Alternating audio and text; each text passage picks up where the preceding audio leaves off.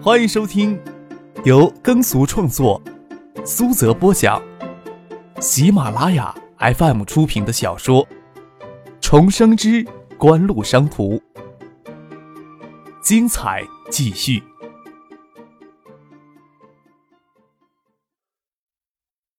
第四百一十九集。郭氏云烟集团却不同。在过去的几年时间里，马来西亚的经济发展非常的迅速。郭氏从外资金融机构手里接得大量的贷款，用于发展旗下企业。金融危机来临时，到期的债务要归还，却无法继续从这些金融机构借出贷款来维持流动资金的充足量。保证充足的现金是许多企业家及时度过金融危机的不二法门。郭松岩也是如此的态度。不晓得金融危机还要持续多长的时间呀？控制现金流是现在最需要注意的事情。今后提出对云源集团旗下的制香企业进行股权投资，不谋取控股地位，无疑是很受郭氏欢迎的。郭氏能够从股权交易当中回笼近亿美元的资金，这是一方面；另一方面，与锦湖开展合作，还可以赢得星光纸业这么一个稳定的大客户。二期工程完成后的星光纸业。几乎能消化云源制浆的一半的产能，不用担心经济危机后制浆需求的萎缩。当然，谁能意识到印尼的森林大火熊熊烧烧了一个多月后，还要持续三个月才会逐渐熄灭？这场大火直接导致亚洲纸浆供应吃紧，促使亚洲纸浆以及纸价持续上涨。邀请郭松岩到香港的主要目的，不是对云源制浆股权投资，而是进一步商量晶圆厂的投资事情。从机场接到郭宗元一行人，安排入住港岛香格里拉大酒店，暮色已明。到下午时，香港天空收晴，天际还残留着一丝艳红的晚霞。车过中环时，前方大塞车，不晓得发生什么事情。站在车子迎宾踏板上往前张望，看似一座百货商场建筑楼拥堵了无数的香港市民，拦着看过热闹的往回走的路人，才晓得有风声说那家日本投资的百货商场很快就会垮掉了。这里一家商场里有家蛋糕店，香港人最喜欢将蛋糕券送人做礼物。听到商店要倒闭的消息，那些手握蛋糕券的人自然赶过去，将礼金换成蛋糕才能罢休。谁曾想到，竟有数千人闻风而动，差点将蛋糕店给挤爆了。蛋糕店的职员都已经吓得躲了起来，警察驻守了过来疏散人群。堵在这段路上差不多近一个小时才得以通过，却是在出机场之后。派去香港接唐静的车先抵达了香格里拉大酒店。东南亚尸横遍野，香港这边也是风雨飘摇。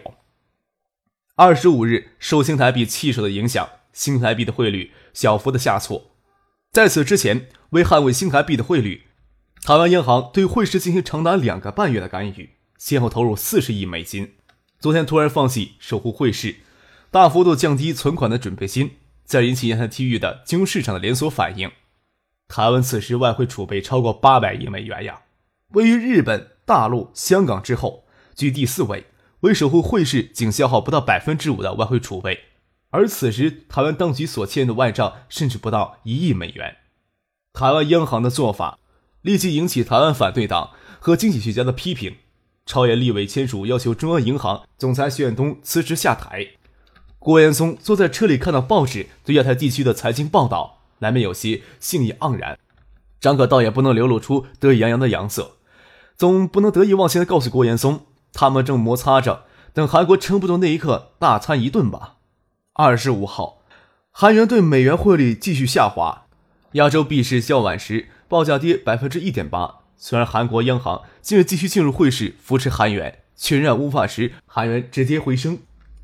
亚洲市场，韩元兑美元的交易量也连续突破新高，二十五号突破八亿美元。月余时间，韩元累计跌幅逾百分之十二。但是张可清楚的知道，这还不是韩元最肥美的时候。他们手中的韩元远期交易合议交割期都集中在十二月上中旬，我要将筹码压在韩国经济危机总爆发的时间不迟于十一月底。韩国综合指数连续第二天大跌，市场人士都担心。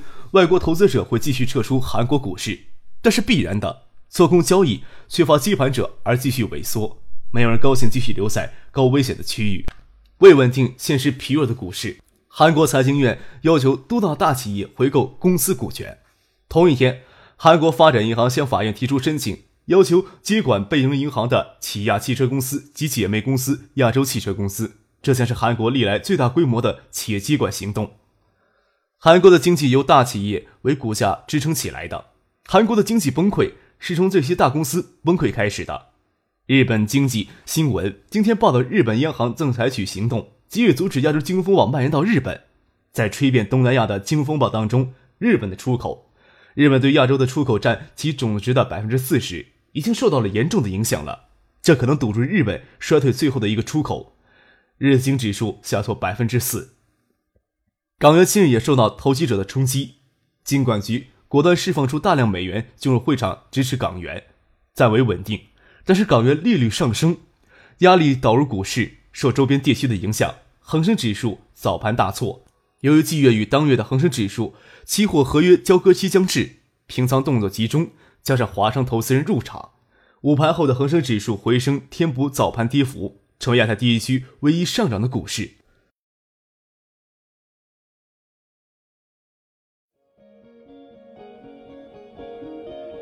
您正在收听的是由喜马拉雅 FM 出品的。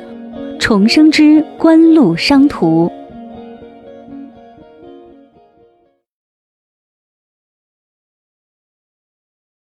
要求首相瓦利下台的示威游行继续在泰国曼谷以及各大城市街头蔓延，动摇泰国的政局。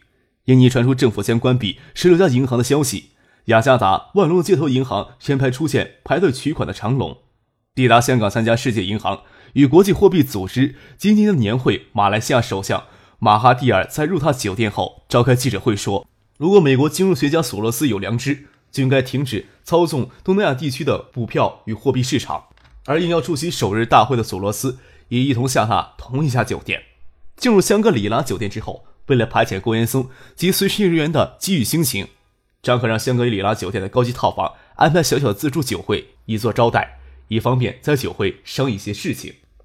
能否尽快走出金融风暴的低谷？郭延松对此并不抱太乐观的态度，尽可能多的回笼的资金，以应付未来更困难的局面，这是郭延松此刻最想迫切做的事情。郭延松自然很希望能尽快达成新工实业对元志江的股权投资。拿张克的话来说，给这些便宜也是心甘情愿的。在豪华客厅的角落里边，张克手持装有鲜红酒液的玻璃杯，跟郭延松解释着股权投资中的细节。星光纸业对永远纸业的股权投资，获得国家进出口银行东海省分行在资金上的支持。在这个角落里，就站着张克、郭松岩、孙尚义等人。张克又说道：“另一方面，晶圆厂的投资项目中，永源集团的出资部分，国内也提供一些融资来缓解永源集团的资金压力。这边跟柳志成的联系不够密切，许多工作都指望郭松岩亲自去推动。”为了对郭松岩所有触动，更不使郭松岩的因为云源集团一时的困境而打退堂鼓。建设里可以负责解决晶圆厂的投资项目中云源集团的那一部分出资。如此优待的条件，十三亿的人口巨大市场才能将推动内地经济不受亚洲金融风暴的影响而持续增长。事情到了这一步，即使项目转移到内地，新加坡方面也不会对晶圆制造技术领域额外设置障碍。关键还是要看柳志成的态度呀，没有他将技术团队带领出来。晶圆厂怎么搞也是搞不成的。郭松元点点头，说道：“总之呀，我还是要亲自往台湾去走一趟。”事情的到来比所有人预料都快，坏消息通常也喜欢接踵而来，来临之猛烈已出乎张克的想象。二十五号夜，韩媒体爆出至少有十二家银行因背负巨额坏账，之前由于能够从国际金融市场能获得巨额美金外债来掩盖其运营缺陷。金融风暴吹起来之后，国际金融机构收缩银根，韩国这些商业银行再也无法从国际金融市场拆东墙补西墙了。政府再不出手援助，破产即日可待。韩国顺山企业当日向法庭递交破产申请，至此，韩国三十家大企业已经有五家走向破产或已经向法庭申请破产保护。受这两则消息刺激，二十六号上午，韩国综合指数在受到重挫。下挫百分之五点九一，韩元比较昨日下挫百分之三点四，这是近十年来韩元最大跌幅。似乎多大的财经专家都不会以为这是韩国今年最大的跌幅。一旦跌破对美元汇率的一千一百的关口，势必将走向一千三百五十的滑点滑去。裹着金融风暴中的闪现的黑云，就是如此迅雷不及掩耳之势笼罩了韩国的上空。二十六号，台湾、菲律宾、马来西亚、新加坡股市皆全面下挫，恒生指数却承接昨天的尾盘涨势，出乎意料的全天上扬百分之二。一方面是受恒生指数期货合约中平仓买购操作的影响，一方面港股前期主动退潮，使得一些投资者将资金转移到香港。经济分析学家则是称其为“避风港效应”。二十六号，由于日本最大的证券机构之一的山一证券陷入破产的阴影，日经指数下挫百分之五点一。二十七号，韩国财经部部长公开表示，将尽快的同国际货币基金组织签署拯救的配套协议，促使韩国综合指数上午托盘日经指数大幅下滑的恶劣影响稍稍维稳，但是外界对韩国经济继续持续恶化的报告接二连三的出炉。二十七日下午，国际货币基金组织作出抛货报告，指出韩国两家商业银行的坏账总额超过一百亿的美元。韩国政府申请的两百亿美元贷款拯救远不足以帮助韩国渡过难关。受此消息重挫，韩国综合指数午盘剧烈下挫，韩元对美元汇率也较昨天再度下挫百分之二点四。国际货币基金组织晚上又毫不留情抛出经济分析报告，指出韩国截止到十二月底。可以动用的外汇储备已经不足一百亿美元了，然而韩国短期外债总额却已经达到了九百六十亿美元。受金融风暴影响，韩国商业银行近年来在国际金融市场拆借美元极为困难。香港金融界也传出消息，韩国许多商业银行转向香港求援，一个月的拆借利息已经到了惊悚的百分之八。出于风险考虑，香港银行都予以拒绝了。